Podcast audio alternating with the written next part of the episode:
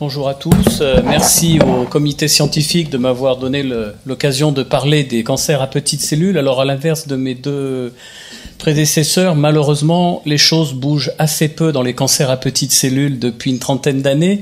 Donc on va faire un état des lieux et puis on va essayer de voir si effectivement il y a des perspectives euh, qui se profilent euh, dans cette pathologie dont le pronostic reste globalement assez effroyable. Alors voici mes liens d'intérêt. Déjà un petit mot d'épidémiologie. Le cancer à petites cellules, il y a quelques années, on avait entendu dire que le cancer à petites cellules était devenu une maladie orpheline. Non, ça n'est pas une maladie orpheline. Certes, son incidence diminue au sein des cancers bronchiques. On le voit par exemple avec les études KBP. On est maintenant autour plutôt de 13% de cancers à petites cellules sur l'ensemble des cancers bronchiques, mais ça reste c'est pas une maladie orpheline, ça représente euh, plus de 5000 nouveaux cas par an en France, donc ça reste un vrai problème. Vous le savez tous que la plupart de ces patients sont métastatiques au diagnostic et que c'est une maladie qui est fortement liée euh, au tabagisme. Les facteurs pronostiques qui sont classiques, on les connaît bien, c'est bien sûr l'extension de la maladie avec euh, la prépondérance des maladies métastatiques. Vous savez qu'aujourd'hui maintenant il faut utiliser la huitième classification TNM, le PS, le sexe, il y a un meilleur pronostic pour les femmes. Le taux de LDH, plus elles sont élevées, plus c'est de mauvais pronostics. Le taux de NSE est en fait corrélé au taux de LDH. Et puis certaines équipes ont développé des scores comme le Manchester, Score qui euh, prend en, compte le PS, le taux de LDH et d'autres paramètres euh, biologiques. La classification, elle a changé. Euh, on avait connu la classification simple entre maladie limitée et maladie diffuse. À l'époque, euh, les choses ont aussi bougé sur la maladie limitée. Ça dépendait de la taille du champ d'irradiation. La maladie limitée était définie comme celle qui pouvait être irradiée et la maladie métastatique comme celle qui ne pouvait pas l'être. Aujourd'hui, il faut utiliser les nouvelles classifications et notamment la huitième. Donc la maladie limitée, c'est tous les stades jusqu'au stade 3C et les restes, c'est la maladie euh, métastatique, c'est-à-dire tous les patients qui sont euh, M1. Quelle chimiothérapie de première ligne? En fait, de très nombreuses associations avaient été développées il y a déjà très longtemps, puisque c'est une maladie qui a la réputation d'être très chimiosensible. Et il y a plus de 30 ans, on avait deux grands groupes d'associations, les schémas à base d'anthracycline, sans platine, et les schémas à base de euh, cisplatine ou de carboplatine. Très rapidement, l'association cisplatine et toposide s'est imposée comme le traitement de référence. C'est la première publication en 1985 euh, c'est-à-dire au début, la fin de mon internat, on a commencé à euh, utiliser le cisplatine et toposide dans les cancers à petites cellules. Et euh, cette première publication de 1985 a été confirmée par deux méta-analyses qui sont déjà relativement anciennes, hein, qui ont été publiées en 2000. La méta-analyse de Céline Masco, faite à l'Institut Jules Bordet, et la méta-analyse de Jean-Louis Pujol à Montpellier. Et ces deux méta-analyses, celle de, de, Céline Masco avait montré que l'utilisation d'un schéma euh, cisplatine et toposide était meilleure que les autres schémas, avec un hasard ratio à 0,57, et Jean-Louis Pujol avait montré dans ses méta-analyses que les schémas à base de cisplatine étaient meilleurs que les schémas euh, sans cisplatine. Donc cette chimiothérapie s'est imposée comme la chimiothérapie de référence avec deux modalités d'administration, soit une administration euh, avec le cisplatine en bolus au J1, soit euh, une administration avec le cisplatine fractionné sur trois jours comme les toposides, euh, schéma qui est plutôt utilisé dans les pays anglo-saxons. La question qui s'est posée il y a quelques années, c'est de savoir si on pouvait substituer le carboplatine au cisplatine. En fait, on a relativement peu de données. On a une méta-analyse qui n'est pas une méta-analyse d'une grande qualité parce qu'elle reprend des essais qui sont assez modestes et peu nombreux. Mais dans cette méta-analyse, il semble que carboplatine et toposide fait au moins pas plus mal que cisplatine et toposide. Et aujourd'hui, la tendance, c'est de réserver cette association à des sujets euh, âgés, fragiles ou euh, contre-indiqués aux cisplatines, notamment en termes de fonction rénale. Alors, on a essayé pendant de très nombreuses années d'améliorer les résultats. On a essayé les schémas alternés, on a alterné cisplatine et schéma à base d'anthracycline, ça n'a pas marché. On a essayé les intensifications thérapeutiques, notamment avec des greffes de, moelle ou de, de, cellules souches, et ça n'a pas marché. On a essayé de rallonger la durée du traitement, et tout le monde est d'accord pour dire aujourd'hui que dans les formes diffuses comme dans les formes limitées, il n'y a pas lieu euh, d'aller au-delà de six cycles. On a essayé les maintenances, ça n'a pas marché. On a essayé quatre drogues versus deux drogues, et là, il y a un essai positif. On a essayé de changer de, de, de, médicaments anticancéreux. Il y a des résultats positifs, mais plutôt sur les populations asiatiques. Et puis, il y a l'arrivée des traitements de deuxième ligne.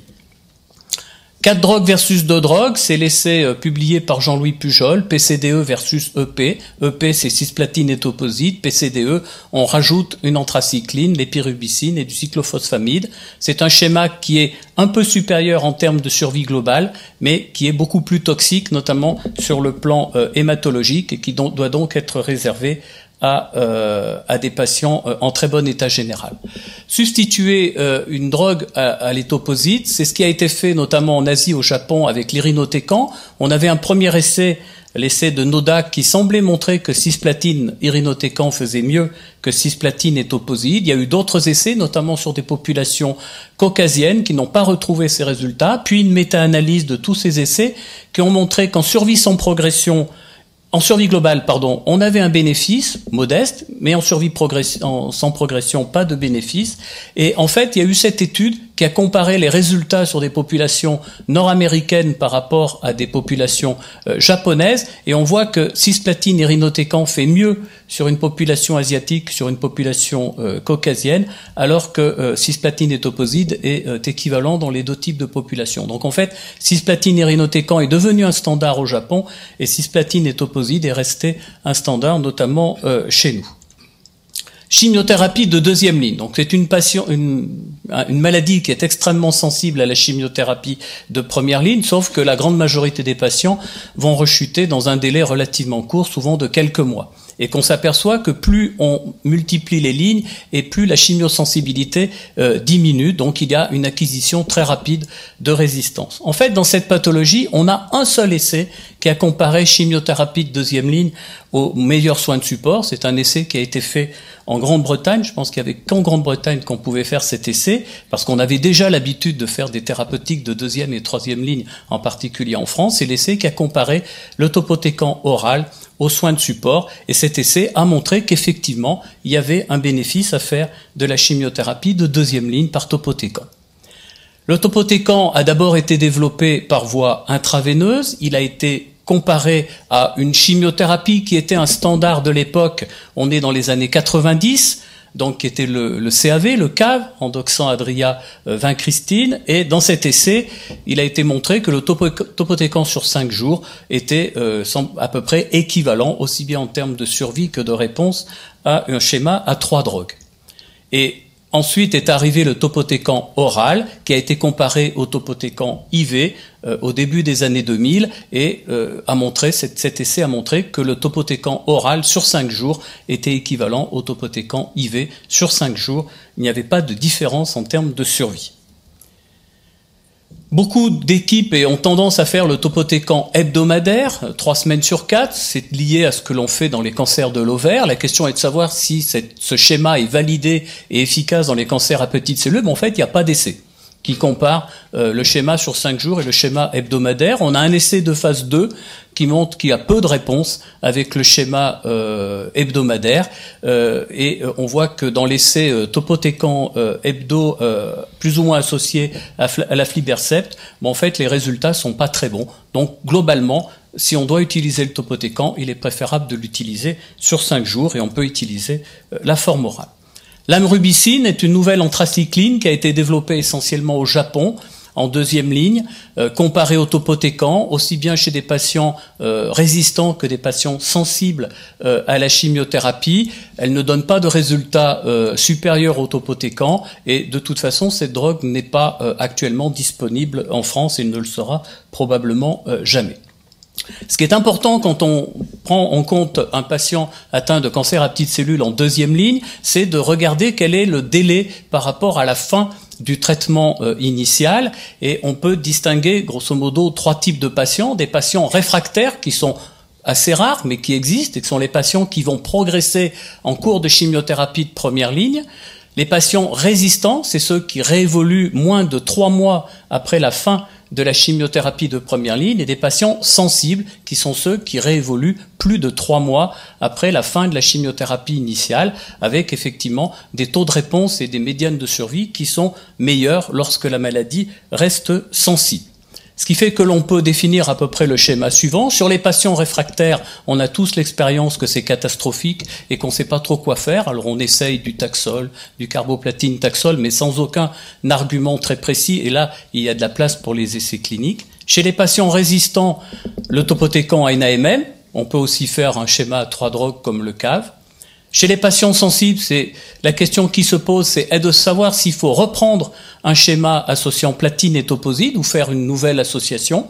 Il y a un essai en cours au GFPC qui compare topotécan oral euh, versus carboplatine et toposide dans cette population de patients euh, et euh, dont les inclusions sont bientôt terminées. Et puis en général, que les patients qui rechutent au-delà de six mois, on reprend la chimiothérapie à base de platine et toposide.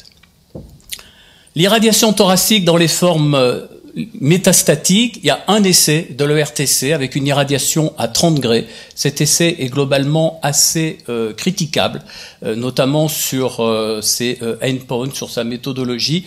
Franchement, le bénéfice que peut apporter une irradiation en fin de chimiothérapie sur la maladie résiduelle médiastinale est quand même assez faible, aussi bien en survie sans progression qu'en survie globale. Les formes limitées au thorax, c'est-à-dire les stades de 1 à 3, euh, la place de la chirurgie. On euh, on dit communément que la chirurgie n'a aucune place dans les cancers à petites cellules. Ça repose sur des données qui sont assez anciennes. Notamment, vous voyez des données publiées en 73. On avait comparé la chirurgie à la, à la radiothérapie. À l'époque, on ne faisait pas de chimiothérapie. Puis, on a montré quand même qu'on pouvait faire de la chirurgie après radiochimiothérapie. C'est l'essai allemand de Eberhardt. Et il y avait eu un essai du Lung Cancer Study Group qui avait randomisé après chimiothérapie la radiothérapie à la chirurgie et qui montrait plutôt un bénéfice en faveur de la radiothérapie. Donc, de ce fait-là, la chirurgie a été abandonnée. Toujours est-il qu'il y a des cancers à petites cellules qui sont opérés, souvent de façon, je dirais, accidentelle, parce qu'on n'a pas le diagnostic histologique au départ, c'est souvent des formes euh, périphériques. Euh, il ressort par exemple de cette euh, analyse rétrospective britannique sur, qui a été faite sur une dizaine d'années. vous voyez qu'il y a 465 patients atteints de cancer à petites cellules qui ont été opérés sur les 45 800 diagnostiqués et traités dans cette période. C'est 1% de l'ensemble des patients opérés pour cancer en Grande-Bretagne.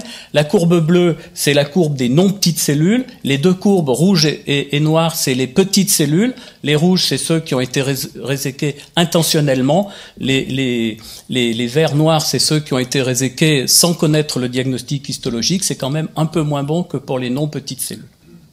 Mais on n'a pas euh, plus de données. La radiothérapie thoracique s'est imposée dans les formes euh, limitées au thorax suite à différents essais qui ont été repris dans deux méta-analyses qui sont déjà anciennes puisque publiées en 92, la méta-analyse de Jean-Pierre Pignon et la méta-analyse de Ward et Payne qui ont montré qu'il y avait effectivement un bénéfice à associer la radiothérapie à la chimiothérapie, bénéfice qui est de l'ordre de 5% à euh, 3 ans. L'essai euh, pivot euh, qui est la base de la prise en charge des cancers à petites cellules encore aujourd'hui, c'est l'essai de Tourisi publié en 99 dans New England Journal of Medicine qui avait comparé deux modalités de radiothérapie associées à la chimiothérapie, une radiothérapie bifractionnée accélérée sur trois semaines à une radiothérapie conventionnelle sur euh, cinq semaines, 25 fractions, avec la même dose de radiothérapie dans les deux bras et quatre cycles de chimiothérapie. Et cet essai était en faveur de la modalité bifractionnée. Toujours est-il que euh, ce bifractionné n'est pas utilisé par toutes les équipes et loin de là, même aux États-Unis qu'il euh, y avait beaucoup d'échecs locaux dans le 45 degrés bifractionné et que la principale critique que l'on a faite à cet essai, c'est que les doses en équivalent biologique n'étaient pas les mêmes, puisque 45 degrés en bifractionné, ça fait plutôt 60 degrés en monofractionné, et donc dans le bras monofractionné était sous-dosé. D'où l'essai euh, Convert euh, qui a été publié euh, l'année dernière, qui était un, énorme essai multicentrique dans lequel la France a participé à plus de 100 patients. C'est un essai très pragmatique piloté par l'équipe de Manchester qui, dont l'objectif était de montrer qu'un schéma monofractionné 66 degrés associé à la chimiothérapie était supérieur au schéma bifractionné accéléré 45 degrés de euh, Dans cet essai, donc il s'agissait de cancer à petites cellules en bon état général, limité au thorax. Les patients recevaient tous une première cure de chimiothérapie, le temps d'organiser la radiothérapie, et dès la deuxième cure, ils étaient traités par radiochimiothérapie concomitante entre 4 et 6 cycles, et les patients qui étaient répondeurs à la fin du traitement recevaient une irradiation cérébrale prophylactique. Euh, dans, la, dans ce, cet essai-là, la radiothérapie était euh, optimisée avec un contrôle qualité. Euh, près de 60% des patients avaient un PET scan au départ. Peu de patients étaient traités en IMRT. Et donc, comme je vous l'ai dit, l'objectif, c'était la survie à deux ans et de montrer que le monofractionné faisait plutôt mieux que le bifractionné. Et en fait, cet essai est négatif. Au contraire, d'ailleurs, la courbe du bifractionné est un peu supérieure à la courbe du monofractionné, mais sans que cela soit significatif. Donc, l'essai ne répond pas à son objectif et la radiothérapie bifractionnée reste le standard, sauf qu'elle est difficile à mettre en place, qu'elle n'est pas euh, réalisée en routine par la plupart des équipes et que finalement en pratique, on peut très bien euh, traiter les patients en monofractionné à condition de faire une dose d'au moins 60 euh, degrés. Ce qui est intéressant dans cet essai, c'est les résultats en termes de survie à deux ans et à trois ans, parce qu'on a des résultats avec plus de 50% des malades en vie à deux ans, près de 40% de malades en vie à 3 ans dans les deux bras, avec un traitement qui est le traitement optimal, c'est-à-dire une chimiothérapie optimale, une radiothérapie précoce, une radiothérapie optimisée, une radiothérapie euh, moderne et une irradiation cérébrale prophylactique chez les patients répondeurs. Justement, cet essai intègre la notion de radiothérapie précoce que l'on connaissait déjà. On avait l'essai japonais qui avait comparé séquentiel versus concomitant qui montrait que le concomitant faisait mieux que le séquentiel. Et puis la méta-analyse de Fried et d'autres études qui avaient montré que plus la radiothérapie était précoce et plus on avait des résultats positifs en termes de euh, survie euh, globale. Donc la radiothérapie doit être précoce euh, chez ces malades-là. Alors, les nouvelles approches thérapeutiques, on va rapidement parler de l'angiogénèse, on parlera un peu des thérapeutiques ciblées, de l'immunothérapie. L'angiogénèse, j'en parle très rapidement, tous les essais sont négatifs, que ce soit avec le thalidomide, que ce soit avec euh, euh, le bevacizumab, l'essai de l'IFCT de Jean-Louis Pujol ne montrait pas de signal, et l'essai italien de phase 3, qui a rajouté le bevacizumab à cisplatine et toposide, est entièrement négatif. Donc il n'y a pas de place pour les inhibiteurs de l'angiogénèse, alors qu'il y avait des arguments biologiques pour penser qu'il y avait une angiogénèse importante dans cette maladie.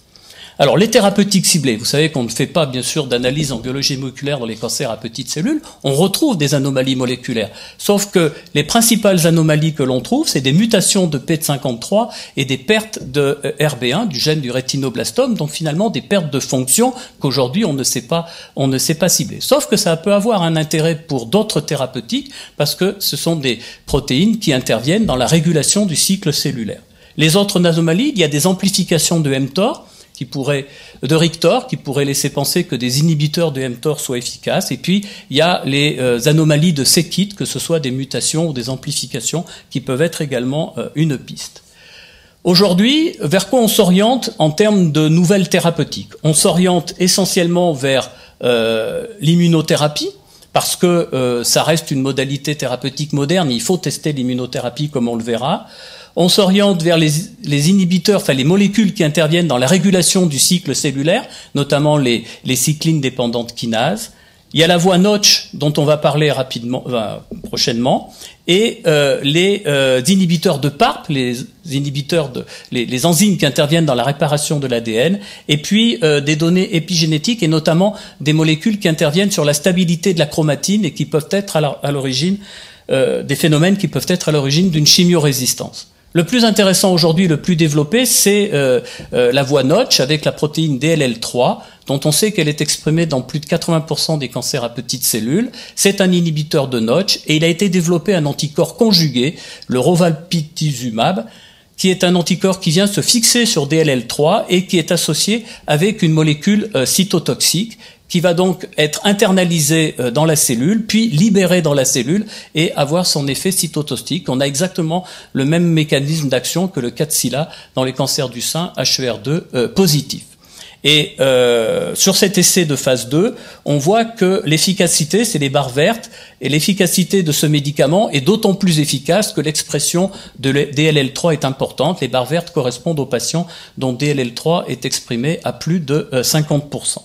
Et actuellement, il y a un essai de phase 3, il y a même plusieurs essais, notamment un essai de phase 3, l'essai Trinitri, qui a pour but de tester euh, ce, cet anticorps conjugué en deuxième ligne chez des patients déjà traités euh, par cisplatine. Donc là, c'est une liste qui n'est pas exhaustive. Vous voyez qu'aujourd'hui, les essais, c'est avant tout les inhibiteurs de PARP, c'est euh, le Rovaté, et puis des molécules qui interviennent sur la régulation du cycle cellulaire. L'immunothérapie probablement un intérêt.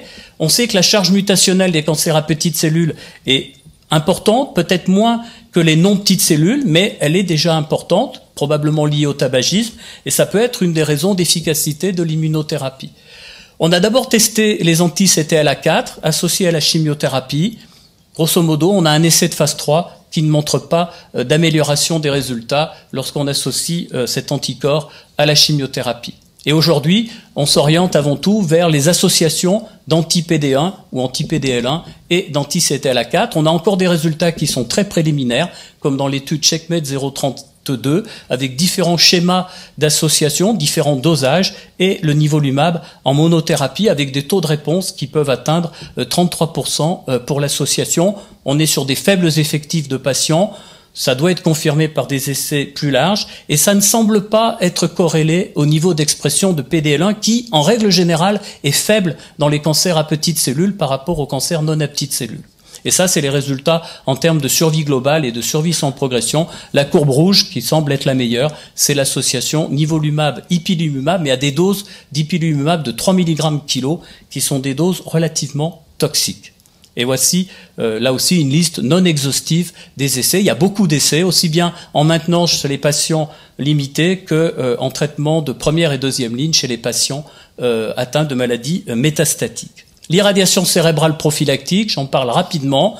Dans les cancers métastatiques, il y a eu un essai de l'ERTC qui était positif en en réduction du risque de rechute cérébrale et survie, mais il n'y avait pas de bilan cérébral avant alors que l'essai japonais pour lequel il y avait systématiquement une IRM avant d'envisager l'irradiation cérébrale prophylactique, lui, ne montre pas de bénéfice. Donc, on peut se demander si dans l'essai ORTC, on n'a pas irradié, en fait, des patients qui avaient des métastases cérébrales qui n'étaient pas symptomatiques. Donc, ça repose complètement la question de l'irradiation cérébrale prophylactique dans les formes métastatiques. Dans les formes euh, limitées, dans les formes non métastatiques, euh, on a des données très anciennes, notamment la méta-analyse d'Anopérin en 1999, qui avait montré qu'il y avait un bénéfice à faire de l'irradiation cérébrale prophylactique chez les patients qui étaient en excellente réponse après radiochimiothérapie, un bénéfice d'environ 5% à 3 ans, qui est le même que celui de la radiothérapie thoracique. Aujourd'hui, suite à l'essai de Cécile Lepéchou, on a euh, à peu près défini, on a défini quelle était la dose qu'il fallait utiliser pour, si possible, éviter des toxicités neurologiques à long terme. C'est 25 grès en 10 fractions plutôt que 36 grès en 12 fractions. Donc si on doit faire une irradiation cérébrale prophylactique, il faut faire cette dose et ne pas la dépasser. Et elle est recommandée, euh, et c'est ce qui été fait dans l'essai Convert en particulier, chez les patients en excellente réponse. Donc, peu de progrès depuis 15 ans, on pourrait même dire 25 euh, ans. Euh, L'angiogénèse, la piste est très décevante. Thérapeutique ciblée, on est vraiment au début, mais peut-être qu'on va trouver euh, une voie d'activation, une voie de signalisation qui pourra être euh, ciblée. Euh, il y a pas mal d'espoir aujourd'hui pour le Rovaté, cet anticorps conjugué qui va se fixer sur DLL3 et qui va permettre l'internalisation dans la cellule maligne de la, de la drogue cytotoxique et donc un effet cytotoxique direct puissant. Euh, l'immunologie, l'immunothérapie, comme vous l'avez vu, on est vraiment euh, au début euh, et on manque de résultats pour l'instant. c'est pas comme dans les non petites cellules parce que l'infiltration lymphocytaire est très faible dans les cancers à petites cellules. On voit que PDL1 est très peu exprimé. Peut-être la, la, charge mutationnelle sera un, élément. Enfin, il y a encore beaucoup de choses à, à découvrir. je vous ai parlé d'irradiation cérébrale prophylactique L'irradiation thoracique dans les euh, cancers à petites cellules métastatiques, c'est assez discutable. Et donc, euh, bah, comme toujours, et encore plus dans ce domaine-là, il est nécessaire de euh, poursuivre la recherche clinique pour trouver de nouvelles voies thérapeutiques. Je vous remercie.